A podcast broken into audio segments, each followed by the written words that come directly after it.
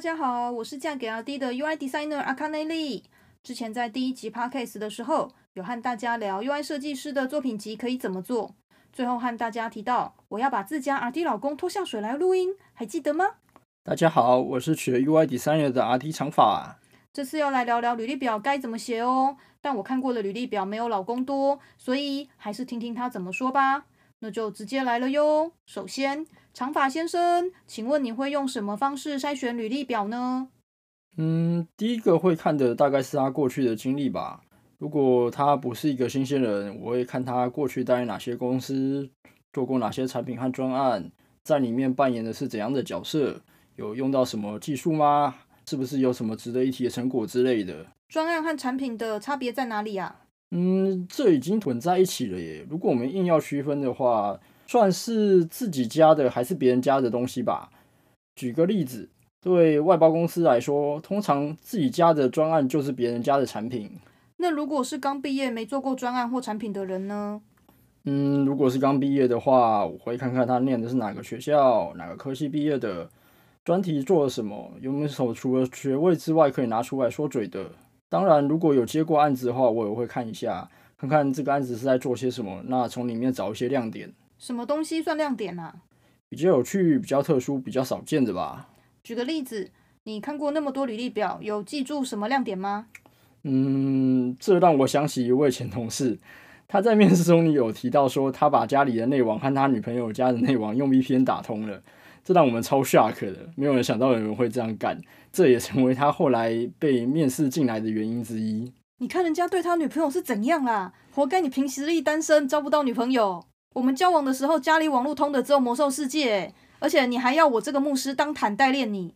啊，你等级比我高，又能开盾，我是盗贼，但是你坦啊。小朋友，以后的老公不要找这种会叫牧师当坦的人哦。啊，你一个八十级的帮二十级坦一下，很正常吧？我一路坦你，坦到八十满级耶，你这是叫坦一下吗？啊，你不坦就是叫我在前面死啊！我是牧师啊，我有复活术啊。是，连魂都不用跑嘞。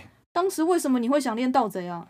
我想说，从背后捅人其实还蛮爽的。你应该是比较过所有的职业，最后选了盗贼吧？是啊，基本上能潜行的职业只有盗贼啊。那这和你看履历表差不多吧？你有想从履历表中看到什么样的东西吗？嗯，最重要的是专业能力吧。其次是他为什么要找这份工作，和他未来想要发展的方向是什么。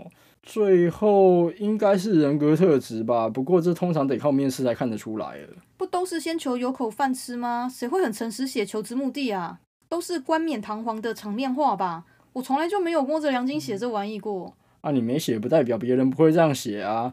除了场面话之外，总是还有些其他东西的吧？比如说，嗯，他自己想要做的事情啊，想要接触、想要玩玩看的东西，这些对我来说都是动机啊。那、啊、如果有两个差不多的人选，我一定选那个有动机的啊。你是怎样从履历表解读到对方的专业能力水平到什么程度啊？嗯，主要还是看前面提到的经历的部分吧。过去待在哪些公司，某种程度上会影响我们对他的第一印象。有些公司会加分，比如说什么 Facebook 啊、Google 啊、Amazon 啊。那有些公司会让我们觉得有点雷。至于是哪些公司，其实就不好说了。可不可以举个例子啊？为什么会觉得很雷？怎么个雷法？在行内话来讲，其实就是练练歪了啦。那我们有时候宁愿找白纸回来练，那我也不想找个练歪回来拉正，这真的太累了。因为某些公司文化啊，或者是开发流程。还是说人的因素等等，会导致我们觉得这间公司出来的人逻辑怪怪的，思考方式也很有趣。那为了大家工作愉快着想，我觉得我们还是不要增加彼此的困扰了。那之前他做过的专案跟产品应该也有关系吧？是啊，做过的产品和专案也会决定他过去专注的领域是什么。那如果是这个东西和面试的工作有直接相关，当然是最好。但如果差得很远，那就会让人很好奇，说是什么原因让他想要跨领域的。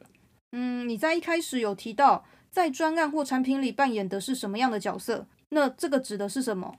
这有点像是管理职还是技术职？那我们可以从这里看得出来，他想要或者他被迫要发展的方向是什么？以管理职来说，他通常需要点一些管理相关的技能，而技术职会专注在他的专业领域上。再结合它上面可能会提到一些技术啊，或者它最后产出的成果，我们大概可以从这个地方去推估它的能力是往哪个方向发展的，而且还有它落在哪一个水准上。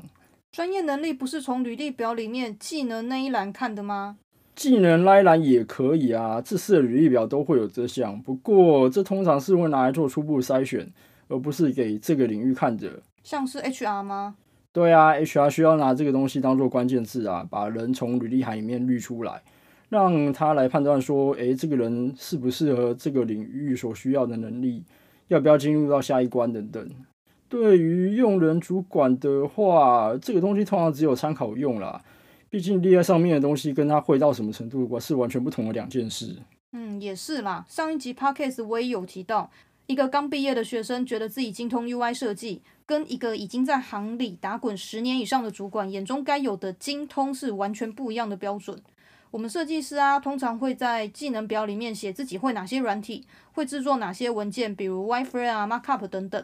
可是也会写资讯架构、互动设计之类。不过这方面的对面试官来说定义很模糊啊。我就曾经面试过一位，他理解的资讯架构、互动设计跟我理解的是完全不一样。那应该是他搞不清楚状况啊。但不管他们怎么写，其实我也没有很认真在看技能表啦。作品集翻一翻，大致就看得出个人能力的程度在哪里了啊。是啊，不过有些细节还是得找来面谈，光看履历表是不会知道的啊。那你们工程师的履历表里的技能需要写些什么？通常是写擅长的技术或者是能力吧。工程师可能会列说他会写哪些程式语言，会用哪些 framework、资料库、工具、平台等等。也有人会列一些 domain knowledge 或者是方法还有方法论等等。方法和方法论有什么不一样啊？简单说，方法论就是研究方法本身的理论，比如说敏捷开发常见的 Scrum 啊，它就是个方法论。而 Scrum 里面在做的事情，比如说 Sprint，那就是一个一个方法。不过这些东西最好都要和面试的直缺有相关啊，毕竟什么都写也等于什么都没写。有什么是最好不要写的吗？有负面效果的，还有过时的都不要写，还有。嗯，比如说面试前端，可是却在上面写他擅长 Dreamweaver 或 ActionScript，这就很奇怪啊。那另外是 Buzzword 也不要写，谁知道上面写的 Cloud 啊、Big Data 啊、Blockchain 到底是在指什么鬼？嗯，你还是讲一下中文吧。我也是觉得什么叉叉云的太泛滥了，大数据啊、区块链啊，好像不懂这些都不算是资讯业的产业人员嘞。啊，就诈骗集团啊。啊，想当年还有 Web 二点零嘞。那个是已经会被放在过时的那一块哦。我还被问过 Web 三点零，哎，啥鬼啊？啊，不重要啦，反正那是拿来骗方顶的名词啊。反正我是觉得技能表那个虽然要写，但看看就好了啦。而且我们其实也会对照经历还有技能表的内容来看看是有哪些东西是不一样的。就算胡烂的太过头，过了 HR 那一关啊，一面试也都曝光啦。是啊，我常常进去面试五分钟就是想闪人的会嘞。哎，我有我对这有兴趣，讲、嗯、一下。呃，我觉得这个等我们下次如果要聊面试再讲好了。你们都听到喽，长发先生他自己挖坑喽。有机会再说啦。话说回来，你觉得一定要好的学历才能找到工作吗？我自己是不太看啦，除非他是新鲜人。那如果他不是新鲜人，我会预期他在之前的工作就能展现出他的能力，不管是从学校还是学校以外的地方学到的。可是以资讯业更新的速度，在学校里学到的东西。等到进了业界的时候，很悬呐、啊。啊，所以一学历只对找第一份、第二份工作有用啊。之后大家都是看你在工作里面做出怎样的成果啊。所以很多人说，哎，第一份工作其实很重要。老实说，我觉得真的是这样。就我自己个人的经验来讲，我是觉得还好哎。我第一份工作也不是什么非常厉害的公司啊。可是你应该从那间公司学到很多东西吧？嗯，以开发流程来说算是啦。我那时候也没有想着自己是设计，叫我做什么，只要是能力范围内的，不加班啊，我就去了。比如说跟着业务去客户访谈啊，去跑腿送公文啊，找印刷厂印 D N 啊，员工旅游尾牙活动当摄影啦，还接过电话当了一阵子的客服。那 你还蛮多才多艺的嘛。当时根本没有想那么多啊，反正我的底线就是一个月最多只加一天班。可是虽然杂七杂八做了一堆。不过很快就能了解各个部门在干嘛啦，甚至不同部门的同事们各自的工作大概是什么都能知道。那之后遇到有问题要找谁问的时候就很方便呐，一问一个准。是啊，这些东西只有在职场才学得到啊。是说你觉得有得奖经验的人被录取的几率会比较高吗？这要看这个奖和面试的职务有没有关联啊。啊，当然也会看这个奖本身的名声到底好不好啦。也是，我们设计圈也是有一些讲是付个报名费就可以占个名额，镀个金回来找工作也方便。虽然我觉得用处不太大啦，还还是要看作品集。呃，比起长相，我觉得证照其实更没用啊。你知道我高职的毕业条件是要考到一张丙级技术士证照，不然毕不了业吗？那又不是特级厨师。特级厨师拼的是爹好吗？你看小当家的身世背景。我对小当家印象只剩下李岩酱汁呢。就是面试时胡烂你胡烂的很开心嘛，一上战场就自爆的意思啊。呃，是啊，这种人其实还蛮多的啦。但我觉得证照其实也没办法证明什么，你考到这张证照不代表你有这个能力啊。如果有证，这个证照是有用的证照的话啦。有用的证照，你指的是什么？有鉴别度的证照吧。不过这很难讲啊，你不如问我说什么是没用的证照好了。比如说那种特别难考、很少人考得过的证照吗？像是会计师或律师证就超有用的。是啊，这是一种啊，因为这是门槛啊。诶，记得你以前跟我讲过，听说有公司为了接某个案子，所以那个案子的专案成员都需要具备某张证照，所以招新人的时候有那张证照的大加分。是啦，不过这是接案子的门槛，不是招新人重点啦。证照其实可以进来之后再拿。你还是问我说什么是没有用的证照好了，这比较好讲啦。比如说那个万年不更新的丙级网页设计吗？是说我们在聊这一段的时候，跑去看了一下现在的丙级网页设计的学科题，然后我发现我几乎都看不懂耶。什么电脑硬体架构、网络概论与应用、作业系统、资讯运算思维，这跟我自己会的网页设计印象完全不一样啊！这其实是在讲计算机网络概论啦，和网页设计其实没有太直接的关系。那当然，他有可能说的是，它已经包含到后端的那部分了，那种就会有点相关。我看了一下数科，先不提要求制作固定尺寸的网页，现在都是 RWD 的年代了。然后呢，没有 DIV，还在表格排版。我甚至还看到 iframe。这个考题大概八百年没更新过了啦。我自己对网页设计师的要求之一是要能手写 HTML 跟 CSS，业界要求差不多也都是这水平吧。差不多吧，这些证照就是在业界里面是扣分项目啊，就真的不要写啊。写证照之前还是打听一下吧。那你会看应试人员的自传吗？我自己的话，基本上在作品集没有引起我的兴趣之前，我是不会看的啦。嗯，因为我们家 HR 会先筛过履历啊，所以到我手上的其实不会太多。我有时间的话，还是会大概看一下。反正我对自传里面写什么祖宗十八代啊，家里排行第几啊，小学念哪里啊，一点兴趣也没有。写跟植物有关联的就好啊，就跟我上一集录的内容一样，比如为什么想要走设计这条路嘞？自己的哪些能力可以怎么样运用到工作上等等，不相干的不要写。是啊，其实自传最重要的是表达你自己擅长什么，跟你想要做什么啊。有一个我相信很多人都会想偷偷问的问题，你会看照片吗？有放的话大概瞄一下啦，不过有些人都已经毕业十几年，还在放大学毕业照，这样看起来真的很不专业。呃，真的别不如不要放。哎、欸，等一下，你这是在找我麻烦吗？你知不知道我粉丝团那张粉红色的和服照片是什么照？婚纱照啊。那你还记得我们结婚几年了吗？啊，九年啦。你对我一直放九年前的嫩照有什么意见吗？没有。哇，不过九年也真的好久哦，没想到嫁给你这么久了，我好意外啊。是啊，当时我们在同一间公司上班嘞。我记得那是你第二份工作吧？那你是怎么样找到第一份工作的？呃，这有点久，我想一下哦。其实第一份工作我大概找了半个多月，面试大概时间左右。嗯，薪水太少先滤掉，看起来像是死缺也先滤掉，剩下的就看看自己到底想做什么了。那当时你想要做什么？其实只是想要找份写网站的工作啦。那时候前后端其实也没有分得很清楚，基本上是一看到有人在找就去看看。那你最后怎么决定是要去这里的啊？因为我去面试啊，所以我大概会知道自己的主管会是一个怎样的人。大概在对谈的过程中，会了解到这间公司到底是不是有让我可以发挥能力的空间，还有舞台。当然，有舞台和死不死是两件事啊。你用什么方式判断这个职缺是不是死坑啊？其实大部分都是在和主管聊天的时候聊出来的。聊了什么啊？嗯，有些工作就是打杂缺啊，去聊就会发现都是在做一些重复性的工作，那这种就被我列的是死坑。什么是重复性工作？比如说，套版工程师吧，你身为设计师应该很熟。套版算哪门子重复性工作啊？很多网页设计师啊、前端工程师，甚至 UI 设计师的日常工作就是在套版。你是想要三种职业一次得罪哦？我不是指这个啦，我指的是重复性工作，只是上班在做的同一件事情而已。正常来说，就算要套版，也不是整天都在套啊。那你眼里还有什么工作算死缺？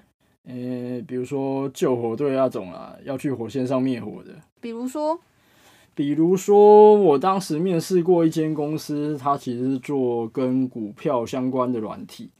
那当时在和用人主管聊天的时候，我有聊到说，我今天在学校其实什么事都做，哪里有火就要去哪里救。结果那个主管竟然跟我说：“那你进来的话，应该也需要常常来救我。”等一下，他说的是救火还是救我？他说是救我啊，所以我听到就觉得，干这他妈一定是塞库，我绝对不想去啊。人家主管都直接要你救他了耶，肯定很坑啊。不过工程师口里的救火是什么样类型的啊？救火就是很紧急的东西啊，只是很紧急，可能会有很多不同的层面啦。有些可能是要赶案子。有可能是倒站了，要赶快救。就是你半夜手机会噔噔噔噔噔噔噔，连我一起被吵起来的那个。是啊，所以我们的目标其实就是要让服务可以够稳定，才不会在半夜被起床叫起来上厕所。你要不要讲一下你到底是怎么样找到第一份工作的啊？我记得你念书的时候好像打过很多工。对啊，大四我根本就兼职学生，还会为了打工翘课。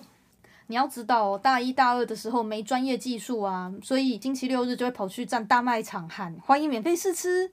念设计是有这么缺钱哟？念设计超花钱的啊，作品材料什么都是钱啊。我也跑去输出中心打过工，做过名片啊、DM 啊、跑印刷厂，也兼过商品摄影。这还蛮多才多艺的嘛。就大三下开始接网页设计的 case，那个时候才有能力嘛。那网页设计比平面设计好赚一点，而且案子量还蛮大的。但是那个时期不太懂合约，被坑了超多次。被坑得很惨哦。现在回头看，会觉得当时被坑的工钱也就几千块，但是学会算时薪、看合约之类的。如果出了社会才开始被坑，可能就是几万元的教训嘞。是没错啦，学生时期是能被坑多少啊？因为学生通常产出并不高啊，能被坑的概率有限吧。不要这样讲，学生时期也是会被坑很多的啊，比如被骗签什么合约之类。所以说合约不要乱签啊，要仔细看，最好找懂的人帮忙看。这又是另外一个问题了。学生时期会有多少人脉，愿意免费帮你看合约，甚至教你怎么看？所以说，每个人都需要有个念法律的朋友，或是被坑过很多次自学成才的朋友吧。那你第一份正职诶，有面试过很多间吗？我第一份工作就是专接公家单位后台系统的标案公司啊。当时我也只面试这一间而已。为什么只面试这一间啊？这间公司很棒哦。普普通通啦。那主要原因是因为这间公司离我家实在太近啦，公车站四站。那薪水嘞？薪水一般般啊，但是事情还算少啦，不怎么加班，一个月顶多加一天而已。那你到底是在做什么工作啊？我的职称写的是网页美工设计工程师，有没有听起来超万能的？而且是待在企划部里的工程师哦。那、啊、你不是不会写程式？对啊，我连手写 HTML 跟 CSS 都是你教的，你忘记当时教我的事啦？是啊，我怎么会忘记？教你半天都学不会。对，你还生气，然后把我骂哭，说我的脑容量只有骰子这么大，摇一摇还会有声音。对不起哦。对不起，没用啦。你开 Photoshop，我叫你修照片，你的脑容量就不要比骰子还要小。是是是，那你为什么要离职？哦，因为公司加薪只加了我五百块啊。台湾的通货膨胀平均一年三趴，诶，没加薪超过三趴，就是要我在这个职位上待越久，领越少的意思喽。加薪只加五百块是想侮辱人哟！我也是这样想啊，与其靠一张五百、两张五百在那边加薪，不如直接跳槽换工作算了。加薪还是跳槽最快啦。不过这次你第一次换工作了吧？大概加了几趴？加了二十趴左右啊。本来还在想是不是我工作表现太差，所以只被加五百，蛮沮丧的。后来想想，我要是表现差，连五百都没得加吧？是啊，有没有觉得换了工作之后海阔天空？加薪二十趴的天空真是不错啊！虽然这一间我也只待一个月就又跑了。啊，你换工作真的还换的蛮勤的耶。我待最久的工作也就两年，最短一个月，状况不对就要溜啊，在那里死撑干嘛？是啊，总好过借薪水又发不出来嘞。是啊，所以我我第二份工作只待了一个月就跑了，在我跑了的下个月，公司集体半薪。是说你为什么从第一份工作离职啊？嗯、呃，大概是觉得那份工作其实很无聊，然后又学不到东西了吧？因为那时候刚好又遇到之前社团的学长啊，啊，就跳过去他开的公司了。学长真好用啊，我超羡慕你有一堆学长，而且都是业界的知名神人诶。所以进一间好学校很重要啊。你不是说学历不重要吗？可是人脉也重要啊。我相信你当时念交大也不是为了人脉，八成是丢硬币填的志愿。其实是打听到这个系很闲啦。很闲？啊，就毕业需要一百二十八学分，可是必修只有六十六，那剩下你就是需要去其他地方修一些奇奇怪怪的课来补啊。我对选课没有什么概念，学校开出来的几乎都是必修没得选啊。这才是正常的状况啊。我是念工商业设计系啦，我记得当年和同学交换作业，我都做一份网页设计的作业去换人家的 AutoCAD 的。那就可以多放一份作品当作品集啦。是啊，我的履历表也可以写帮同学做网页设计的作业，让他高分 pass 当亮点喽。少在那边尬拍令啊，多岁。那其实履历表本来就是在推销自己啊，讲一些自己能在专案里负担多少工作量，可以做多深多难多复杂的事情之类的吧。嗯、呃，比较像是在描述自己的能力啊，然后展现可以做到的成果。让公司觉得入行于你，对公司来讲其实可以带来更多的价值。公司会找你来聊聊，肯定是他们看过履历表，觉得你身上有某种特质，能帮他们解决问题吧？是啊，不过这个之后在聊面试的时候再提了。所以下一集就是聊面试喽。我说的是有机会。嗯，今天呢就到这边啦，希望这一集能给大家一点帮助。至于下一集是不是讲面试？各位可以去粉丝团来敲长发先生的碗哦，敲得越凶，录下一集的速度应该会更快。那个懒鬼，没人催他都不想动。我是嫁给阿弟的 UI designer 阿卡内利，我是取 UI designer 的阿迪长发，咱们下次见喽，拜拜。拜拜。